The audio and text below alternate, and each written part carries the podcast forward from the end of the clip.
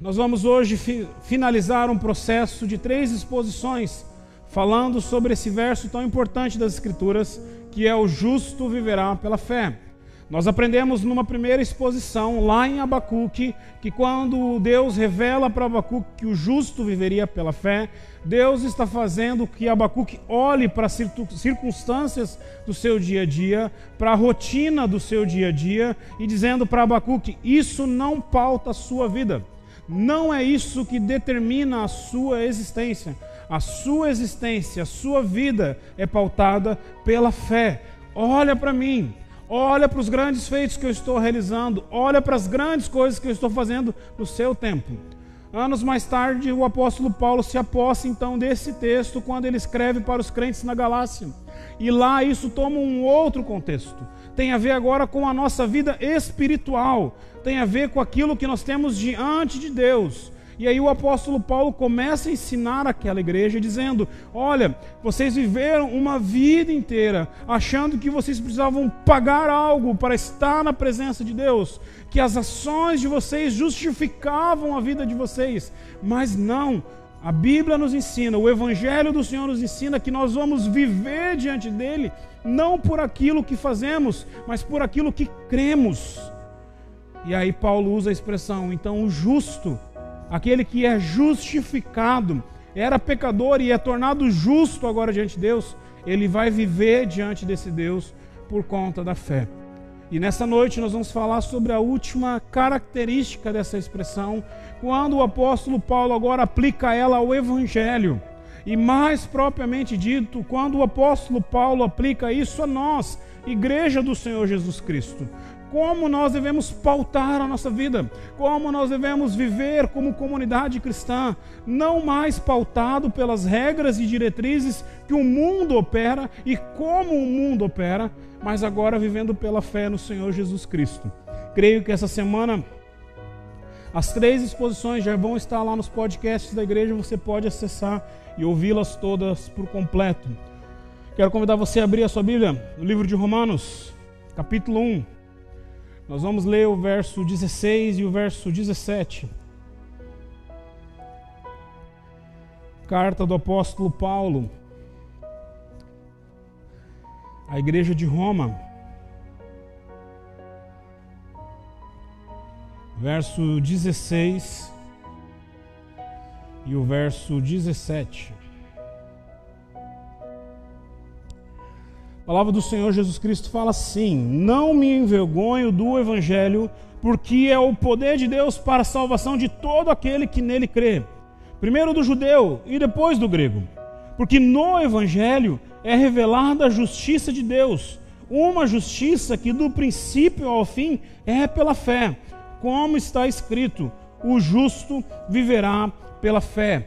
Se o apóstolo Paulo, no começo do seu ministério, ele escreve à igreja da Galácia e ele fala um pouco sobre como é viver pela fé, aqui nós já temos um Paulo mais maduro, um Paulo que já havia feito a sua primeira viagem missionária, um Paulo que já tinha uma vivência com o Senhor, já havia plantado igrejas, já havia sofrido por causa do Evangelho, e agora esse Paulo mais maduro pega todo o seu arcabouço teológico e ele escreve aquela que é a sua maior carta. A carta à igreja de Roma é o maior tratado teológico que você vai encontrar nas escrituras. Quando o apóstolo Paulo ele destrincha todo o Antigo Testamento e ele começa a demonstrar isso apontava para Cristo, isso apontava para Cristo, isso apontava para Cristo, por isso que Cristo veio.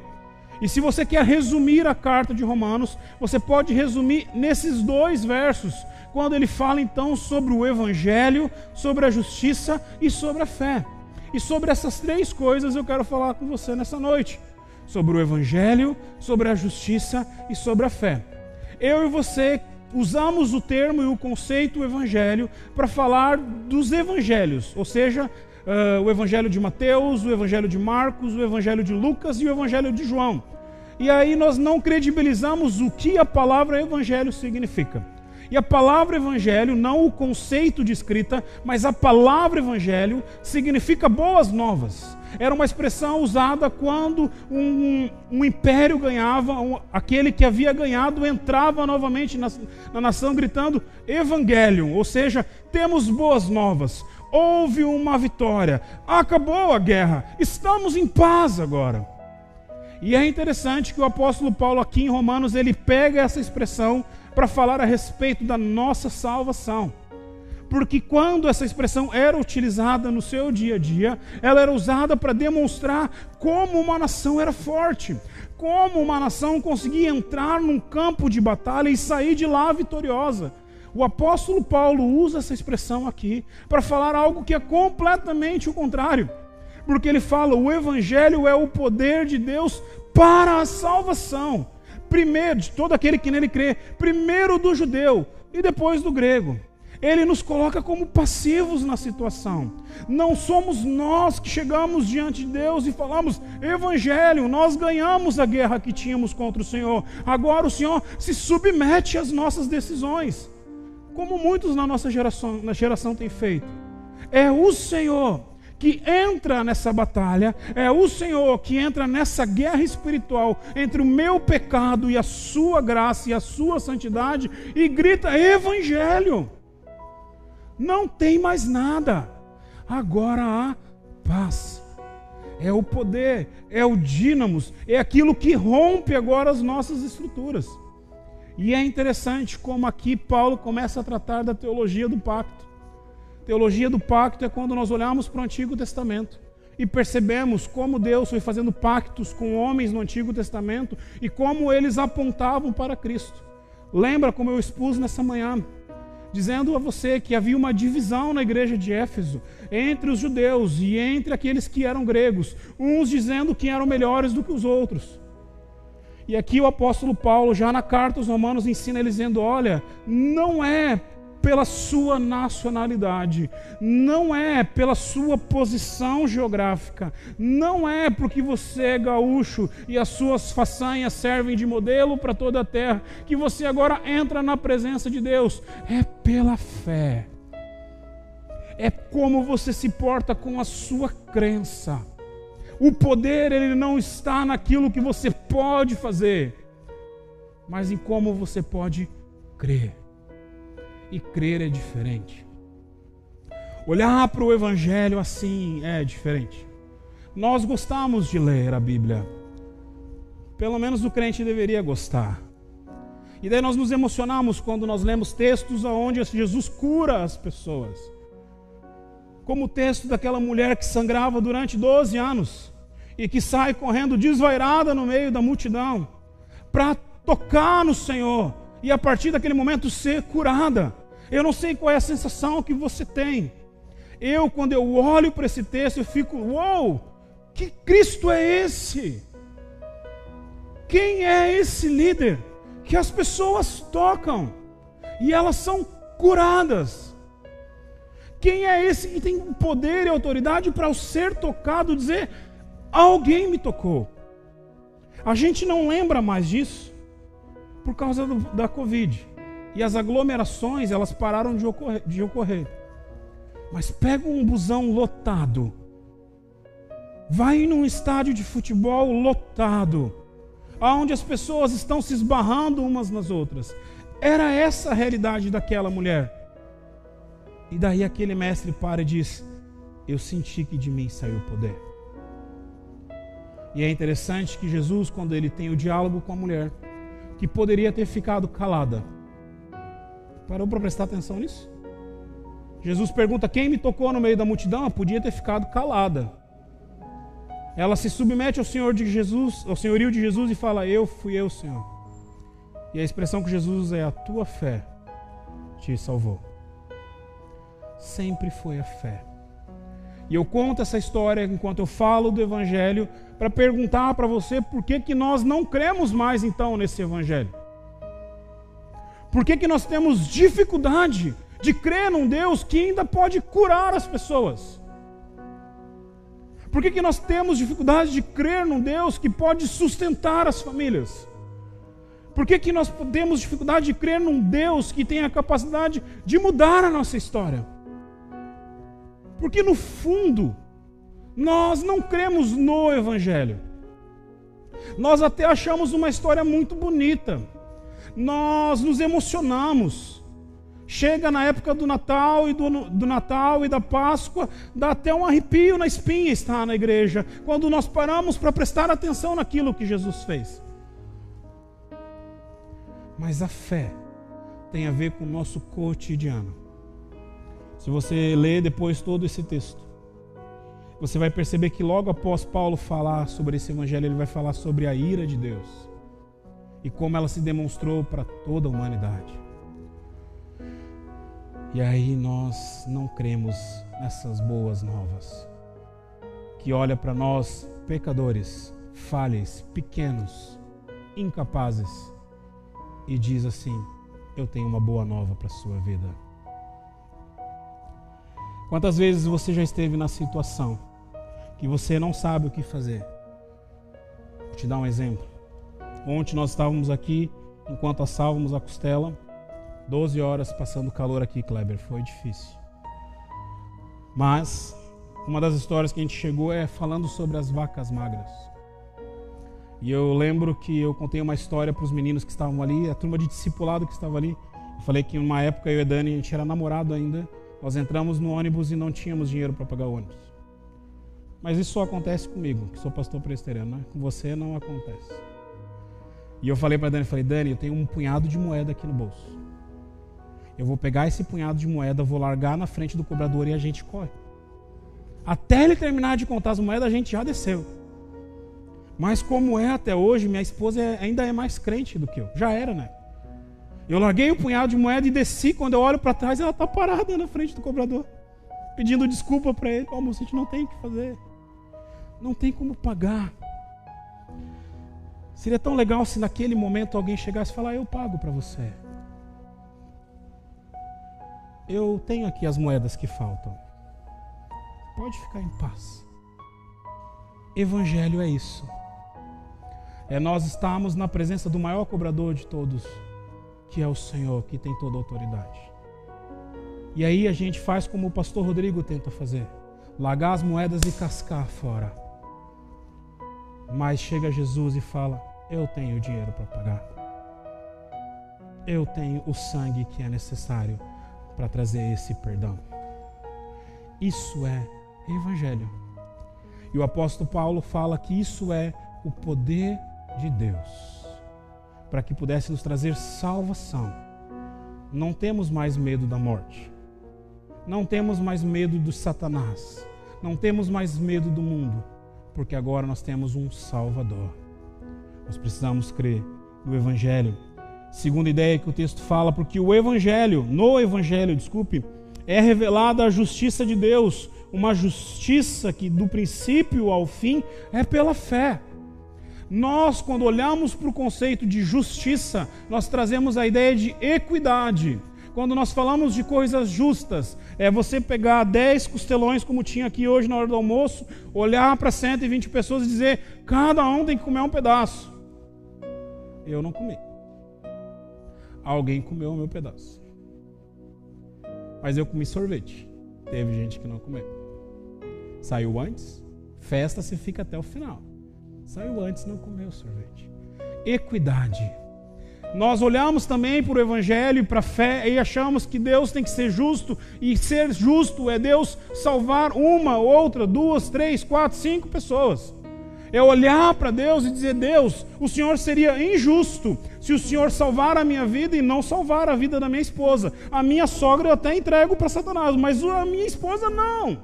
Salva aqui em casa. Os meus filhos não. O pastor Rodrigo pode o Senhor até levar para o outro lado, mas eu não. E achamos que isso é justiça. Só que o termo e o conceito que é usado aqui, que também é usado lá no começo do, do Império Greco-Romano, não é a ideia de você dividir igual, mas é de você receber aquilo que você tem que receber.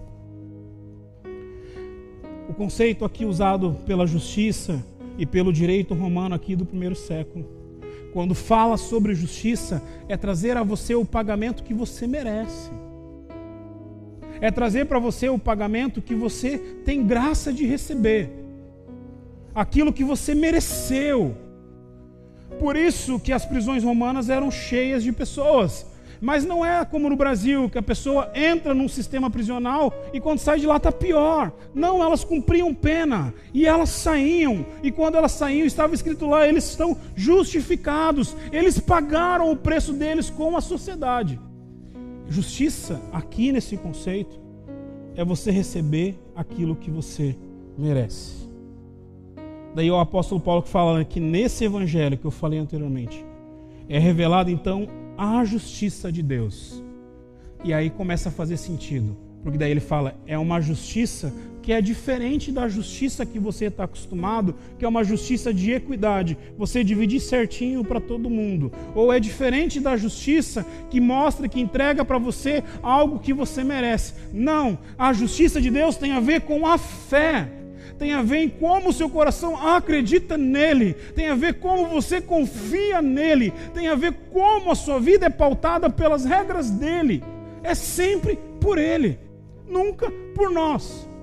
Nós não fomos divididos assim. Você recebe a graça, você não recebe a graça, você recebe a graça, você não recebe a graça. O judeu sabia como era isso.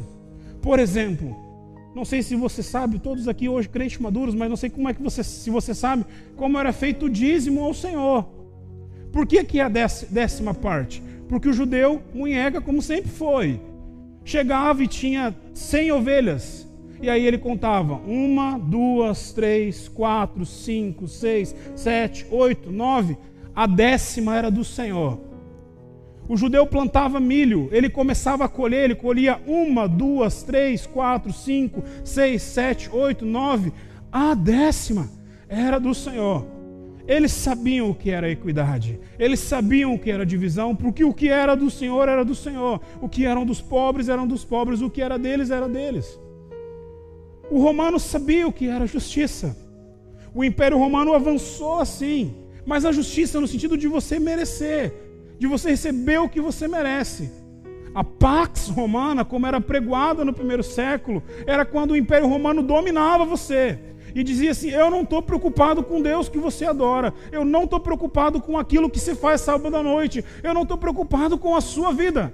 Você paga imposto e eu não destruo você. Era essa a Pax Romana. Você faz algo e diante disso eu recebo, você recebe alguma coisa. Daí vem o louco do Paulo e diz: no Evangelho é diferente. No Evangelho tem a ver com confiança. No Evangelho tem a ver com crença. A justiça não é mais baseada assim. Ela é baseada no seu coração. E como você confia em Deus. E aí o teste que eu e você precisamos passar para saber se nós desfrutamos dessa justiça que foi revelada em Deus, uma justiça que do princípio ao fim é pela fé é você passar pelo contexto de Adão e Eva. Porque o texto fala aqui de princípio e fala de fim. Lembra de Adão e Eva? O que, que Deus dá para Adão e Eva? O jardim todo. Tudo era deles, menos duas árvores. Quais são as árvores que eles querem comer? É as duas? Não, é uma. Qual era a árvore? A que tornaria eles parecidos ou iguais a Deus. Porque daí eles não precisavam mais se submeter. Era só eles confiarem. Quando eles chegam e comem então do fruto proibido, que pode ser uma maçã, uma melancia, uma jaca, sei lá o que você quer interpretar como fruto proibido. Eles estão dizendo para Deus: Eu não creio naquilo que o Senhor está me falando. Eu não estou confiando naquilo que você me disse. Eu quero ser o Deus na minha vida. Foi lá com eles assim. A maldade era muito menor. A malícia era muito menor. As dificuldades, então, nem se fala. Cara, eles tomavam café com Deus toda a viração do dia.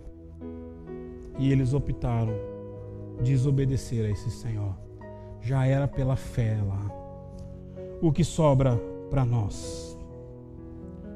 Em 2009 eu estava no seminário e teve um encontro realizado para os seminaristas, onde a esposa de um pastor americano estava falando no seminário. E ela falou algo muito interessante há 12 anos atrás, que está pior hoje. Ela já é uma senhora de idade e ela falou assim: como é triste essa geração. A malícia está nos olhos. Não está nem na mente, no coração, nos olhos. Você consegue já perceber a maldade. Isso tudo revela que lá no princípio eles viveriam se eles crescem e eles não creram. Isso nos dá então a ideia de que se nós cremos em Cristo Jesus, nós veremos. A grande pergunta é: será que nós vamos crer? Será que você vai crer? Não hoje, que você está com calor aí. Vou dar um spoiler, presta atenção nesse spoiler. Tem sorvete lá atrás. Por que, que você tem que prestar atenção? Tem pouco. Eu acabei de explicar o que é equidade aqui. Não vamos ter equidade. É a lei do mais forte. Quem chegar e pegar e comer é seu. E o pastor Rodrigo não é gordinho por causa de, de não ser rápido. Viu? Sorvete, comida a gente come. Fecha o spoiler aqui. Será que você vai crer depois do sorvete? Será que amanhã de manhã, quando a vida começar a bater na sua porta, você vai continuar crendo? os nossos pais não creram. Por isso que Cristo veio. A nós é dada essa oportunidade hoje de crença.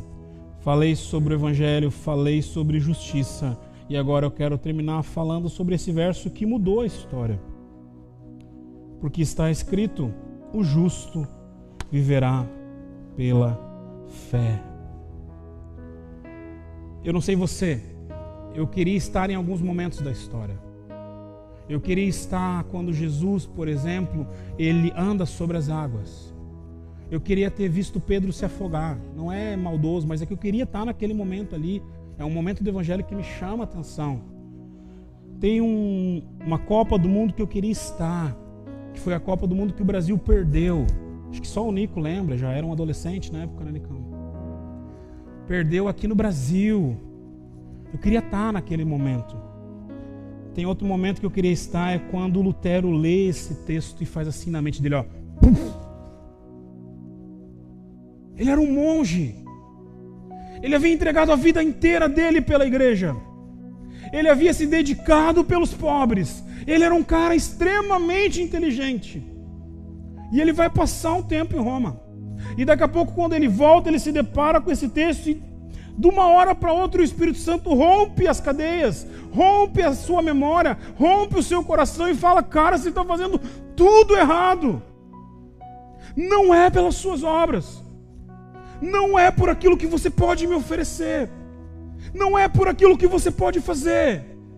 Eu só quero que você creia em mim. Você vai viver se você crer em mim. O resto é consequência. O resto é didático dentro do reino. Você precisa primeiro crer. Crer por toda uma vida.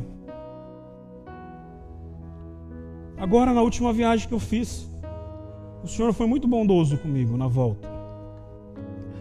Porque eu já falei aqui nesse púlpito que eu tenho imã para trazer gente louca para minha volta, né? Sempre sento louco do avião, sempre senta do meu lado, do ônibus também. Dessa vez ninguém sentou. Eu acho que era eu o louco dessa vez.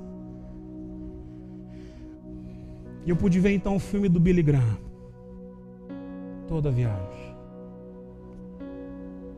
Daqui a pouco eu estava chorando que nem bebê no avião. As últimas palavras desse homem foi que ele estava indo encontrar o seu Senhor. As pessoas não estavam preocupadas com o contexto matemático de Billy Graham.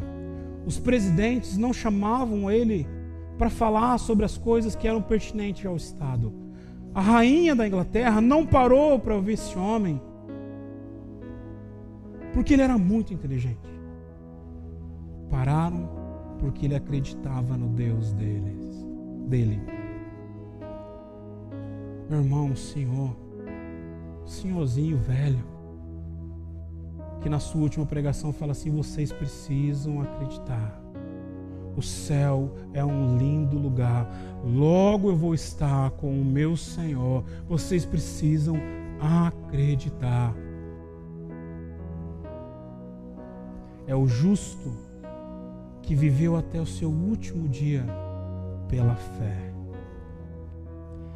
Muitos tentam deturpar, dizendo que a nossa fé é uma loucura, que depois que morremos a gente simplesmente para de existir e vira poeira espacial.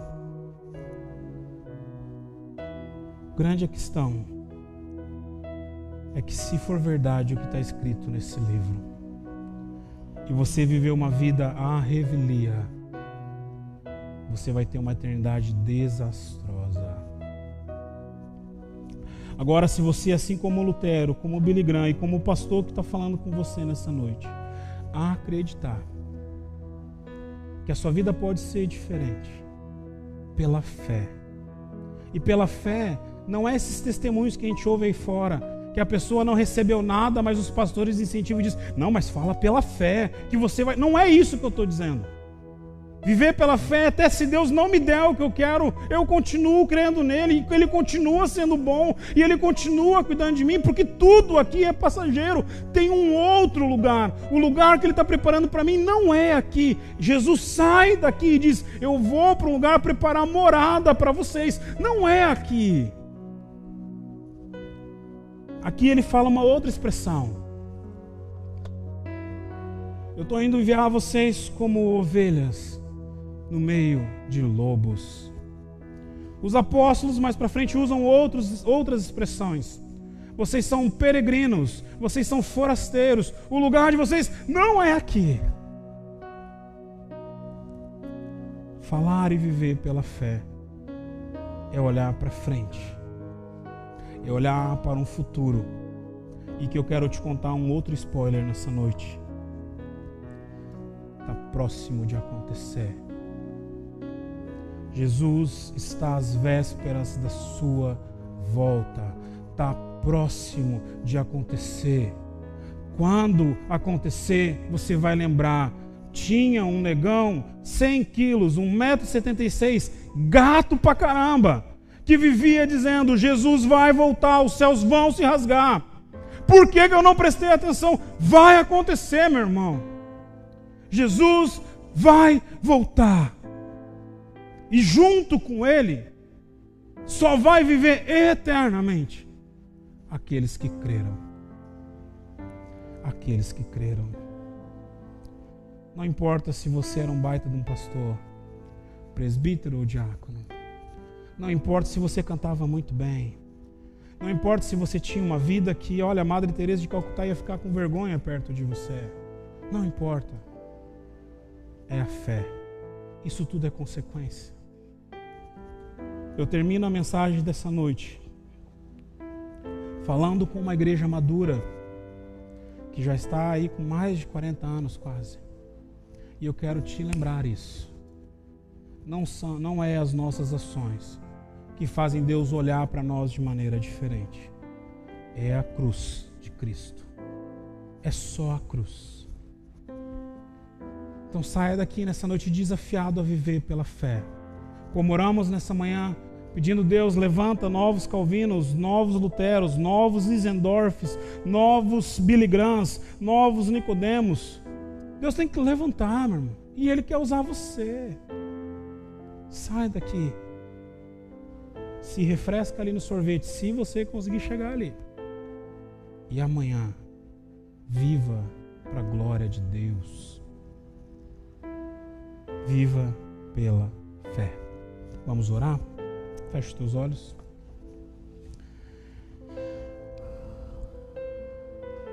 Pai, que Jesus nos ensinou que o Senhor é um Pai que é nosso. Eu agradeço ao Senhor nessa noite, porque nessa noite podemos desfrutar das tuas misericórdias.